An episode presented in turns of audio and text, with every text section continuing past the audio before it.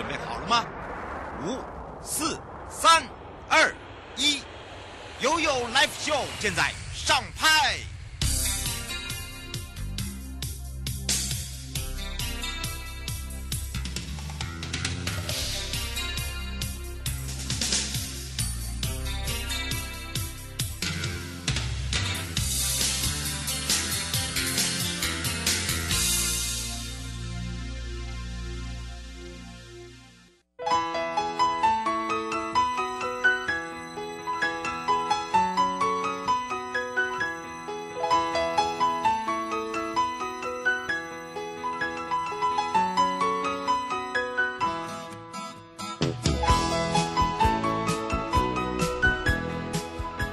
时间来到了一点零三分了，再度回到了 You Live Show FM 零四点一正声广播电台，陪同大家，我是你的好朋友瑶瑶，来到了生活法律生活法庭了。那么今天呢，要来跟大家聊到的呢，在上半段，台北地检蔡玉玲假书官呢，要来看看什么是公然侮辱哦。那么说到了公然侮辱呢，如果说他只是口头上，呃。这个有一些言语非常不好听，到底这个也是不是也是一个公然侮辱呢？或者是说一定要去指名道姓才会成立所谓的公然侮辱？好，所以今天会来跟大家说明白、讲清楚，因为网络上还是有很多可能构成公然侮辱的部分，还是要提醒大家。那么公然侮辱跟诽谤。不一样哦，是真的不一样吗？还是一样的哦？也要跟大家说明。今天的生活法律庭看厅呢，蔡清祥部长以及法务部调查局，这是吕文忠局长哦，他们有一个营业秘密窃至境外，以中国为罪。那么这是法务部跟企业共同推的一个短片宣导。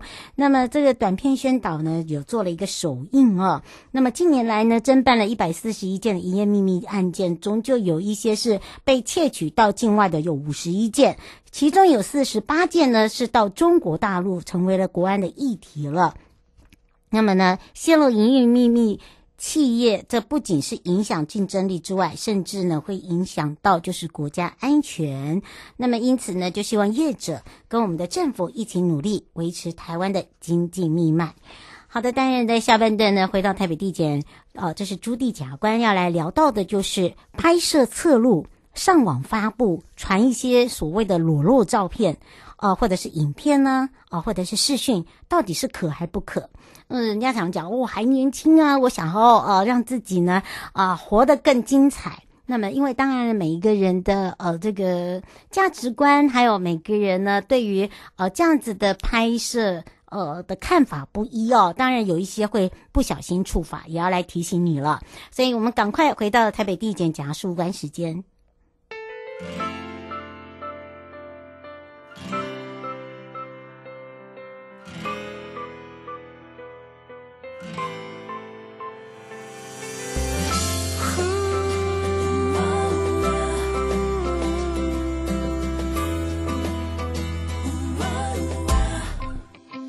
有没有发现另外二分之一的温柔，在这距离中，在这目光中，I don't wanna lose your love。No matter how I try, I just can't really read your mind。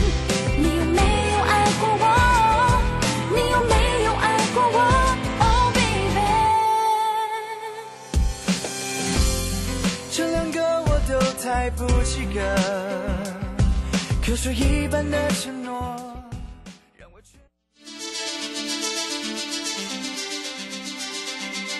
生活法律 Go Go Go，你我生活的好伙伴，我是你的好朋友哦。我是你的好朋友瑶瑶，再度回到了 You Live Show FM 零四点一正声广播电台，陪同大家开放全省各地好朋友时间零二三七二九二零哦。我们先来看一看到底什么是公然侮辱，而陪伴大家回到台北地检蔡玉玲假树官时间了。那么赶快让玉玲假树官来跟大家打个招呼，哈喽。哎，主持人好，各位听众朋友，大家好。哇，说到了这个公然侮辱，它有分很多种，而且呢，刚刚我们还比喻包含了预告哦，大家会想说公然侮辱哦，好像哦，这个常常会在这个包装杂志还有最近的一些话题里面讲到公然侮辱，其实它的定义到底在哪里？那么跟诽谤是不是一样？等等哦，我们赶快来请教一下贾树官了。好，是的。有关于公然侮辱呢，我们刑法是规定在第三百零九条第一项的，它的法条是说，公然侮辱人者，处拘役或九千元以下罚金，以及我们同条有第二项，嗯，以强暴犯前项之罪者，处一年以下有期徒刑。拘役或一万五千元以下的罚金。那这个条文本身来说看起来并不复杂。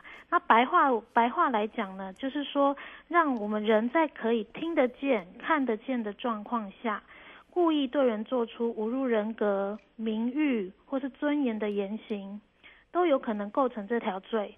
不过实际上还有许多观念可以跟听众分享。听听听众来分享，对，嗯，是，所以哦，大家会想到，就是说，哎，什么样的情况之下会发生？然后跟我们日常生活有这么相关吗？然后，呃，有一些这个公然侮辱，就是说，哎，奇怪了，我可能在网络上，我跟我的好朋友，跟我的群主，对不对？呃，我自己一个小群主，我又没有指名道姓，我我可能说啊是阿花，我又没有说是王小花啊，这样子有公然侮辱到他吗？他干嘛对号入座？好，这个赶快来请教一下了。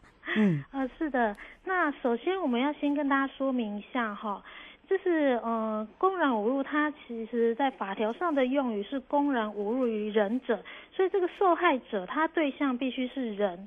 但是人的定义其实也很广，包含譬如说活生生的自然人，另外一种便是依法律规定成立的法人，像是公司、合作社啊、农会、渔会，或者是一些人民团体之类的。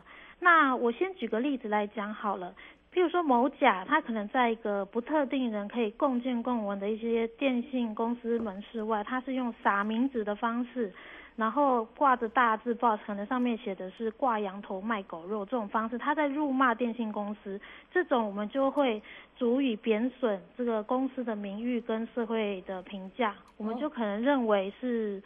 涉嫌公然侮辱罪嫌。那刚刚回到主持人问的问题哈，他说那个呃，譬如说在网络世界里面呢，我们如果没有指名道姓的话，那有没有可能会成立公然侮辱？那其实是有可能的哈。譬如说，如果在侮辱我们呃，我们在整以被告啊，譬如说他在侮辱行为时，他们的整体脉络或是客观环境的一些情况下，我们可以大概特定到。我们这个被告他他要轻蔑或是谩骂的对象，就有可能成立。那比如说呢，我们很常见有可能有人在 LINE 群组里面，嗯，他虽然没有指名道姓的骂人，但是如果在那个群组里面，大部分的人都知道这个他。就是他讲的是谁？哦、对，就有可能构成公然侮辱。对，嗯，是哦。刘先生想请教一下哦，就说呃，依照这个部分呢，呃，可是问题是，如果说哦，那这个时候呢，是不是也请这个呃这个检察事务官来讲一下？尤其是你刚才讲到了，就是说可能说他写什么哦，匿名，他说我只是来疏解我的情，呃，这个跟好朋友的对谈这个样子。不小心被人家传出去也算吗？哦，是这样子的哈，因为我们公然侮辱上面会不会成立？那我们司法实务上，其实我们会参考很多东西，譬如说，我们会看说他是不是可真的会足以贬损他人评价的这个侮辱行为。这个时候，我们就会参考这个人他的当时讲这句话或做这件事情他的动机、嗯，目的。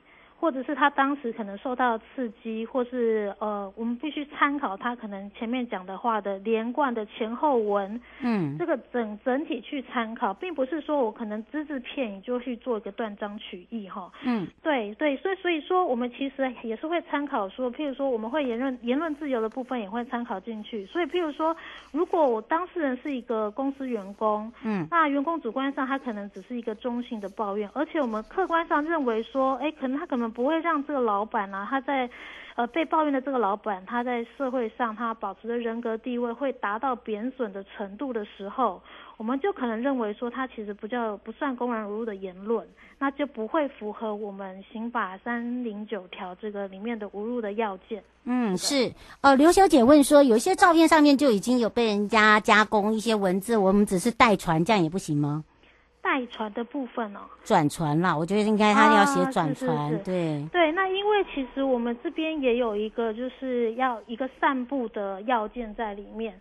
对，那其实这个散布的部分，那如果说我们主观上认为，譬如说这个呃他在转传的时候，他已经很清楚的知道这个是呃可能很涉及公然侮辱，然后他主观上觉得说呃他也知道说可能会造成他人的名誉贬损的部分，然后做这个转传动作，基本上也有可能会是我们会认为说他是把毁损他人名誉的事实散布出去。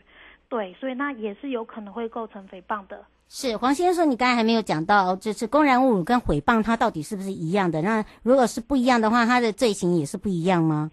哎，是的，我们公然侮辱啊，基本上它是偏向比较抽象的，或是不具评论性的谩骂或侮辱。嗯，那举例来说，譬如说两台车，它可能在路上发生行车事故。那其中一台车主对着另外一台车主，他可能在大马路上就飙骂三字经。哦，那这个就可能属于公然侮辱。那诽谤的部分呢？诽谤我可能要先把他一些要件先说清楚，再来举例哈。嗯，那诽谤呢，他是说将足以毁损他人名誉、贬低人格的评论，或者是非正式事实的言语攻击散布于众。嗯，那它的要件就会有三个。嗯，那第一个呢，诽谤它是必须要。传述一个具体的事实，就是譬如说揭揭发一些某种事实。那呃呃，第二个呢，就是说诽谤它是要这个他指述或传述这个行为，它是要毁损他人的名誉。嗯、那也就是说会贬低到被毁损的那个人他的社会地位或是人格。嗯。那第三个呢，就是说他这个。他必须要散布于众，这个故意就是说他是要故意要把这个毁损他的名誉的事情散布出去。那举例来说，如果以呃诽谤来说，嗯，呃，就譬如说，嗯，可能某甲他在公司里面就到处跟人家讲说，哎。哎，某乙什么时候他侵占了我们公司的款项？但事实上并没有这件事情。嗯，但是他是一个具体的陈述，事实的陈述，这时候就是诽谤，而不是公然侮辱。嗯，是哦，就让他可以了解。但是如果一定是呃有公然侮辱跟诽谤不一样，但是他的这个所谓的哦，这个真的在惩处的时候也是不一样的，对不对？哦，在惩处的时候嘛？您说罪行的部分？对，是是是，他们是不一样的。像如果诽谤的话，他是处一年以下有期徒刑、拘役或一万五千元以上罚金。对，跟我们刚刚一开始讲到的那个诽谤呃公然侮辱的部分是不一样的。嗯，所以大家要很清楚哦，就是说，呃，一个是有揭发。对不对？应该这样讲吗？具体的，嗯，具具体的揭发嘛，对不对？对，对，对，是啊，这个就跟这个公然侮辱又不大同了。哎，会不会有人就有公然侮辱又诽谤嘞？呃，就是可能要看他要，如果两件事情都有做的话。也是有可能发生啦，譬如说，可能双方在争吵过程中，那他可能先对对方大骂了三字经，嗯，然后后面又讲说，呃，你可能跟呃，你妨碍某某某家庭，你们你跟谁有什么暧昧啊，关系不正常啊等等。之类的，嗯、对，这种时候就可能同时都会构成。哦，所以哦，这个提醒大家不要开玩笑哦，是是是，有时候火气大的时候，人家常在讲哈，给自己呢一分钟，不要一分钟三十秒，好不好？好，三十秒太长，十秒。好，先这个吸一口，大口深呼吸一下。没错，对，这个不要太冲动，有时候不要跟荷包过不去哦。对，我也要非常谢谢戴维地检蔡玉玲贾树根陪伴大家解决我们听众朋友的问题，我们就要下次空中见哦。好，谢谢，拜拜，拜拜。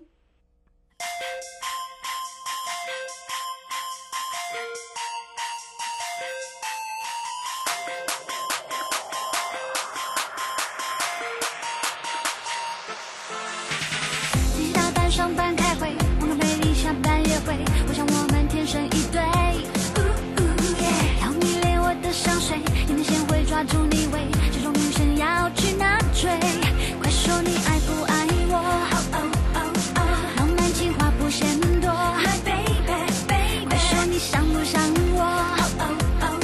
承认吧，做什么都少不了我。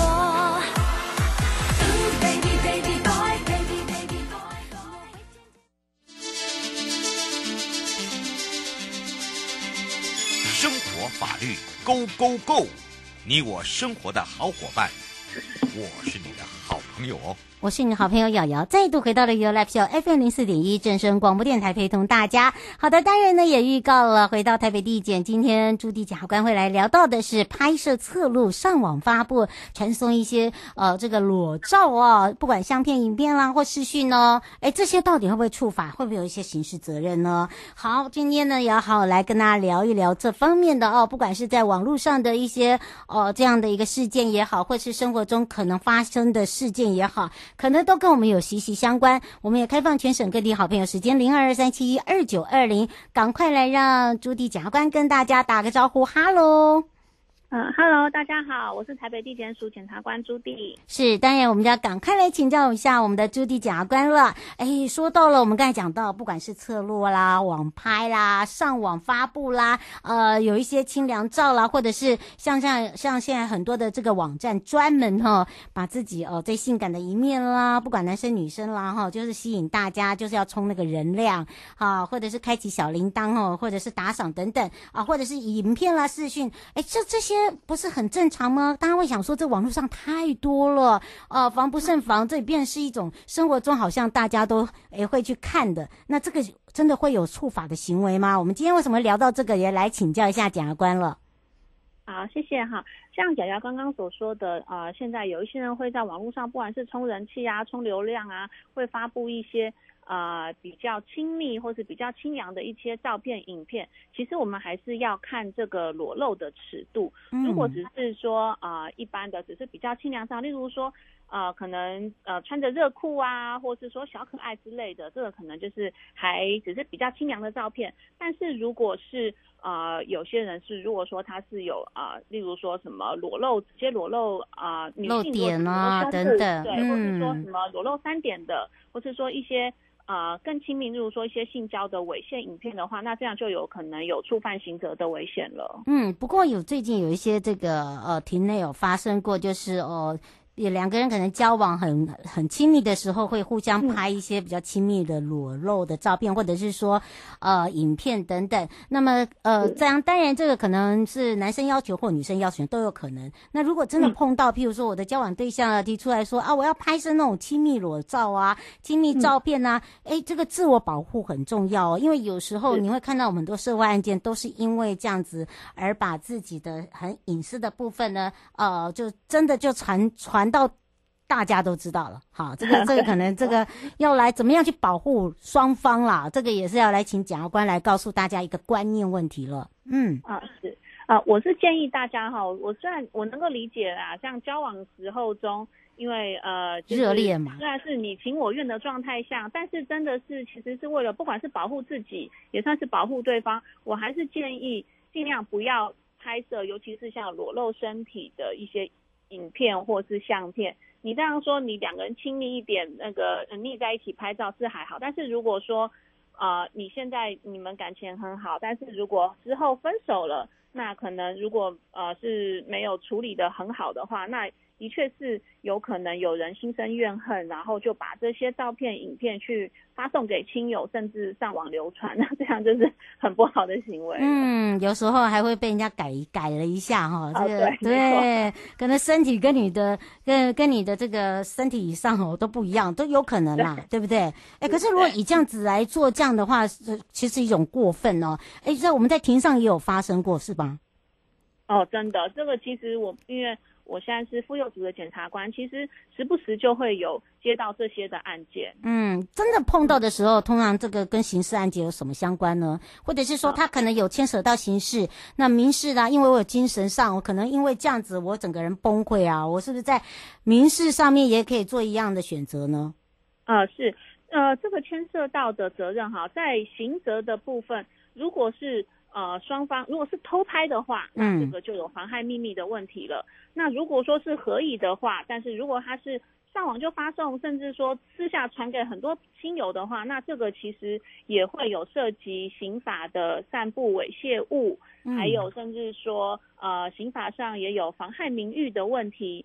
那像有聊刚刚提到的民事责任的问题，如果说就是当然说被害人因为他可能名誉受侵犯，或者他精神受到很大的损害的话，嗯、他也是可以提起民事的精神赔偿的这个诉讼的。哦，也是可以就对了。对，也是可以的。嗯，是哦。所以呢，提醒大家，但是这个最重吗？这可能大家会想说，是不是两个人一一到这个到最后又变和解啊等等的 啊，或者是我求成求这个民事呃刑事的民事的部分，呃精神赔偿。这个金额也好像不多，等等，这个可能要帮忙民众来想一下了。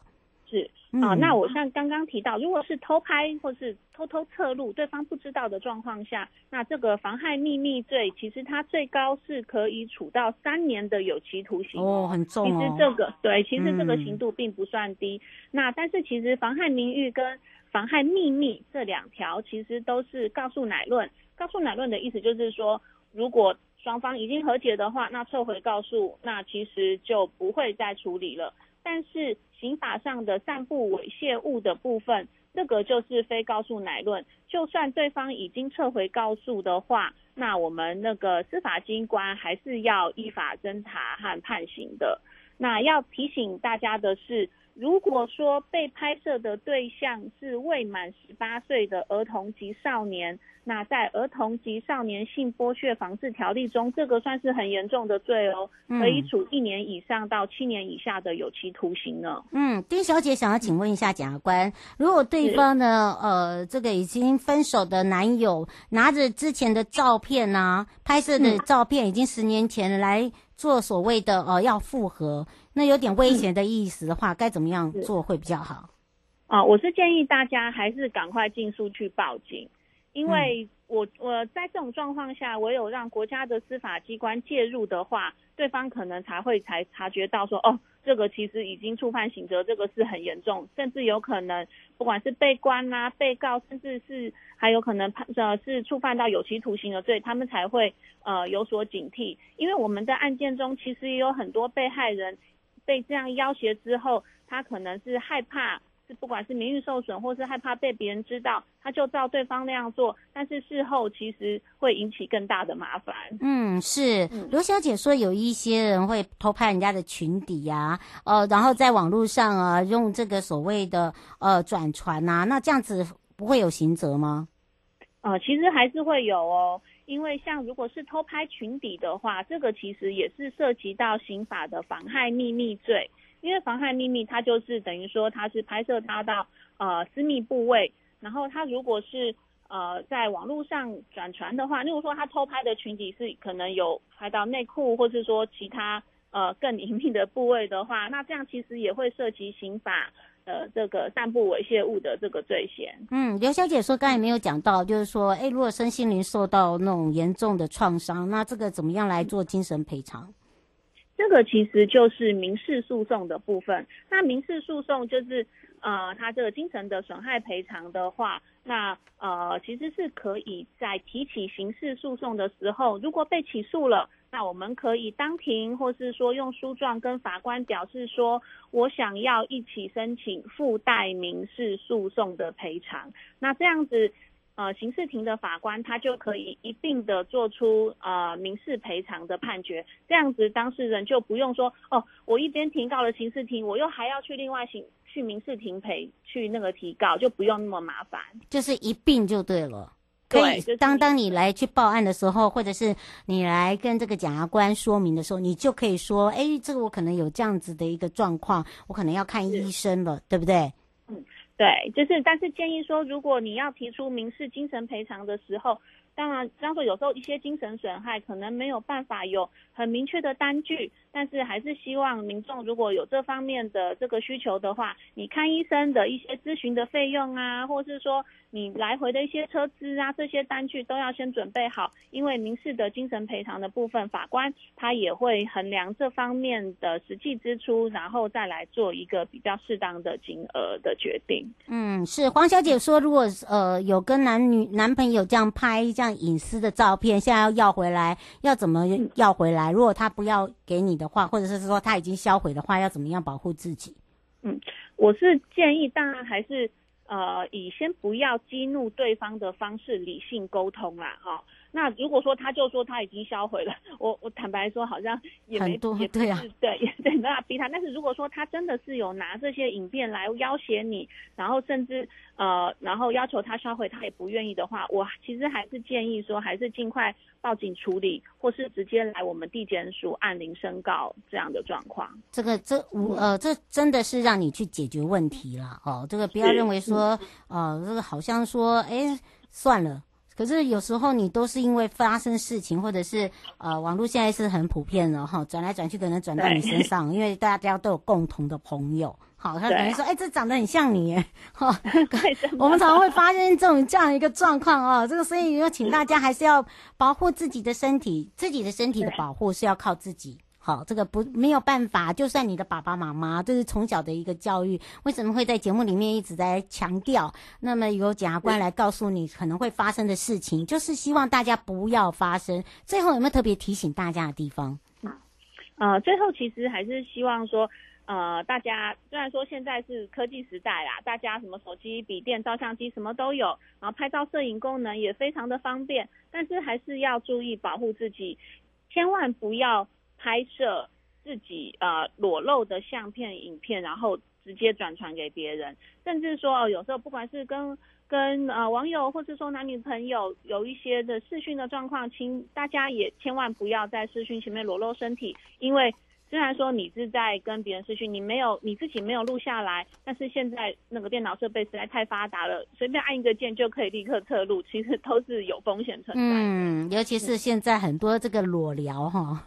哦，对对，这个裸聊很流行啊，不要想啊，我露一边你看不到我的脸，但是呃，防不胜防，呃，我们人体还是有很多特殊的器官会有一些特殊的。你看，我们导播一直点题，导播。你有没有特殊的这个暗号？我看一下，你们字啊，哈，这个虽然是让大家轻松一点，但是就是要提醒大家，还是一样，好，不要说我们觉得很啰嗦，哎呀，不会发生，就是不要发生在自己身上了，对不对？是，没错。嗯，好，也要非常谢谢台北地检朱地检察官，我们就要下次空中见喽。好，谢谢瑶瑶，大家拜拜，拜拜。各位亲爱的朋友，离开的时候别忘了您随身携带的物品。台湾台北地方法院检察署关心民。